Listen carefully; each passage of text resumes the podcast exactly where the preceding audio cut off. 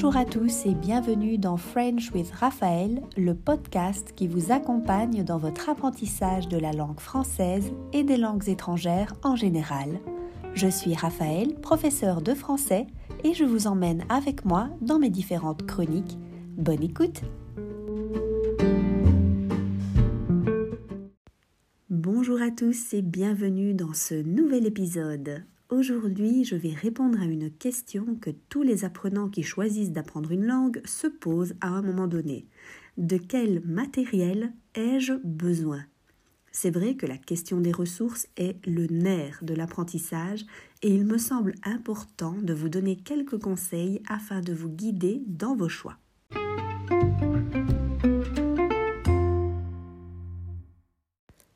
Tout d'abord, quand on parle de ressources, il faut faire la différence entre les ressources qui sont pédagogiques, comme les différentes méthodes, les cours, les applications mobiles, des ressources qui sont dites authentiques. Pour un apprenant, cela peut en effet être trompeur. On peut penser que parce que c'est authentique, c'est mieux. En fait, cela dépendra de votre niveau et de votre objectif, car une ressource authentique est un contenu créé par et pour des natifs donc en fait pour des niveaux avancés. C'est par exemple un film, un roman, un podcast. C'est pour cela que si vous êtes débutant, lire un roman classique comme Le Bossu de Notre-Dame ou bien Les Trois Mousquetaires n'est peut-être pas une bonne idée. Nous faisons aujourd'hui face à une véritable problématique face aux ressources tant pédagogiques qu'authentiques du moins pour certaines langues, comme le français, l'anglais ou l'espagnol, et c'est qu'il y en a trop. Il y a bien trop de contenu disponible partout, tout le temps, et cela a pour conséquence que bien souvent, vous ne savez plus où donner de la tête. Sachez que suivre plusieurs méthodes à la fois ne ferait que de vous brouiller. Mon premier conseil face à cette multitude de ressources, c'est d'en choisir une seule, car le but de votre apprentissage, c'est d'avancer, vous devez à un moment sentir que vous atteignez une vitesse de croisière dans laquelle vous êtes euh, à l'aise et grâce à laquelle également vous savez que vous irez exactement où vous le voulez. Apprendre une langue, j'espère que vous le savez maintenant, je le répète pratiquement dans chaque épisode, cela prend du temps. Il est donc important, pour ne pas perdre votre motivation, que vous ne vous embêtiez pas avec des choses que vous ne comprenez pas. Mon conseil, c'est donc de choisir soit une seule méthode ou bien une seule application, de même que vous ne choisiriez en principe qu'un seul professeur, pour avoir en fait les idées bien en place et ne pas vous disperser.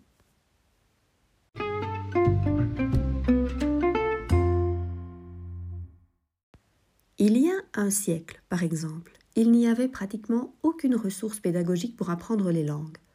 À partir des années 50, on a commencé à voir paraître tout un tas de nouvelles ressources, mais généralement pour quelques langues, comme l'anglais, le français. Ces ressources, bien souvent, étaient nationales et n'avaient aucune projection internationale. Si vous vouliez apprendre une langue, disons, un peu plus petite, comme le croate, eh bien, il fallait chercher vraiment beaucoup pour trouver des ressources. Aujourd'hui, que vous souhaitiez apprendre l'espagnol, le russe ou le finnois, il vous suffit de vous rendre en librairie et généralement vous trouverez votre bonheur et si ce n'est pas le cas, eh bien Internet s'en occupera.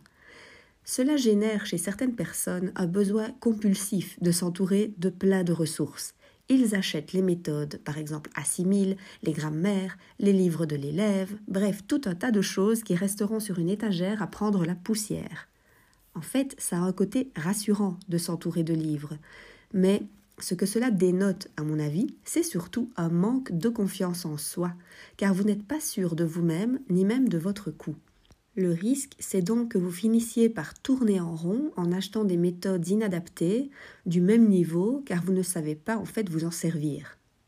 Mon deuxième conseil est donc d'apprendre à choisir la meilleure méthode pour vous, celle qui s'adapte à vos besoins à vous.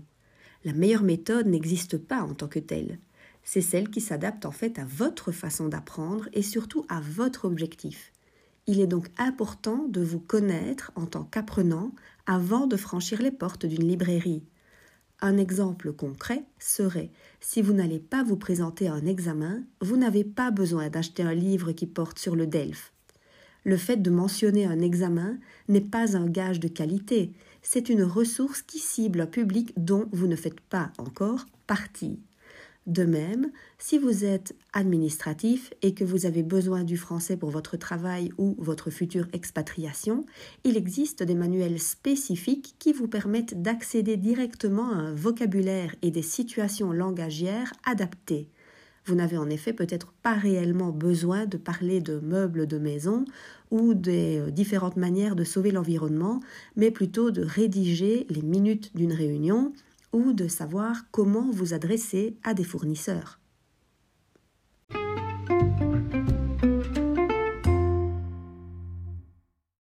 Mon troisième conseil porte sur la qualité de la ressource. Aujourd'hui, on trouve de tout. Même en supermarché, si vous voulez, vous pouvez acheter des livres d'exercices et des dictionnaires, par exemple. Gardez en tête que ce que vous voulez, c'est apprendre efficacement. Je vous conseille donc de choisir une ressource, une méthode qui respecte bien les quatre piliers d'apprentissage et de vérifier si elle vous permettra de progresser, c'est-à-dire si elle est disponible et couvre plusieurs niveaux. N'oubliez pas qu'essayer de suivre plusieurs méthodes à la fois, finalement, c'est du contenu redondant si le niveau est le même. Les sujets seront toujours sensiblement les mêmes. Le mieux, c'est de choisir une méthode éditée en série, ça a ce côté euh, motivant et rassurant d'avoir une perspective à long terme d'apprentissage et, si possible, d'une véritable maison d'édition spécialisée dans le sujet. Mon conseil extra, c'est de choisir une maison d'édition qui a une renommée internationale. C'est, à mon sens, un gage de valeur j'ai eu l'occasion de travailler avec des ressources nationales, dans mon cas espagnol, et j'ai malheureusement vu des coquilles, des erreurs circuler, comme par exemple le fait d'appeler un animal de compagnie une mascotte, parce qu'en espagnol on appelle ça una mascota, ce qui ne s'applique pas du tout en français. Une mascotte, ça existe, mais c'est autre chose. Intéressez-vous donc à ce qui se fait sur le marché et documentez-vous bien avant d'acheter votre méthode.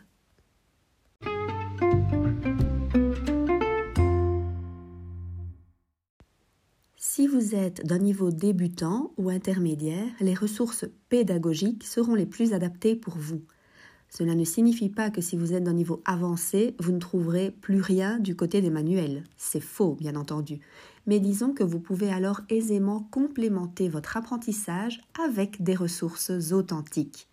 La diversité, c'est ce qui crée l'immersion et c'est absolument ce dont vous avez besoin si vous souhaitez passer à la vitesse supérieure.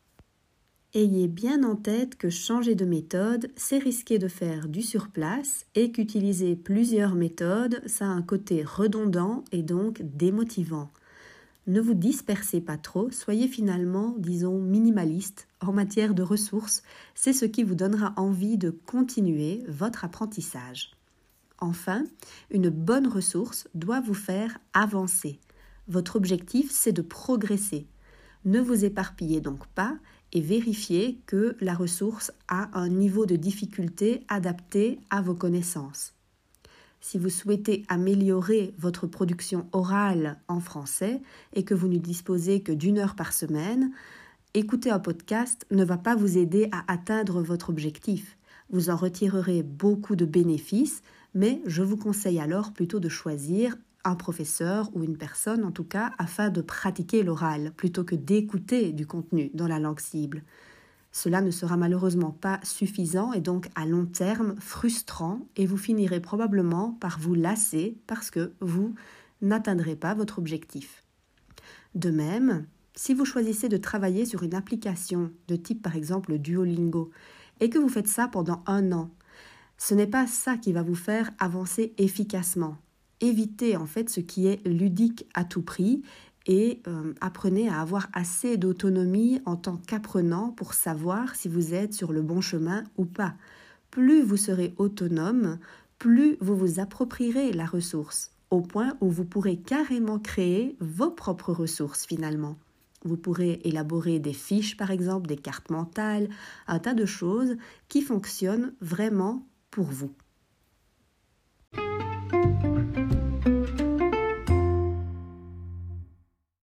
Enfin, je terminerai avec la notion de prix. Pensez que l'apprentissage a un prix. On a tous en tête que l'éducation, du moins dans nos pays, c'est gratuit. C'est vrai quand on a la chance de vivre dans un pays qui le permet, mais cela concerne principalement la formation initiale obligatoire. En tant qu'adulte, vous voulez vous former, vous voulez apprendre, ce n'est plus de l'éducation obligatoire et cela a un prix. Alors, si vous estimez que 25 euros pour une méthode c'est trop cher, interrogez-vous sur votre motivation réelle. Si vous n'êtes pas prêt à dépenser 25 euros pour investir sur votre propre formation, c'est peut-être alors que vous n'avez pas réellement envie ou besoin d'apprendre. Alors attention, cela ne signifie pas non plus qu'il faut payer des milliers d'euros pour se former. Chaque apprentissage a un coût, évidemment, et ce que je veux dire, c'est qu'il faut voir, si vos moyens vous le permettent, votre apprentissage comme un investissement sur vous-même et sur votre futur.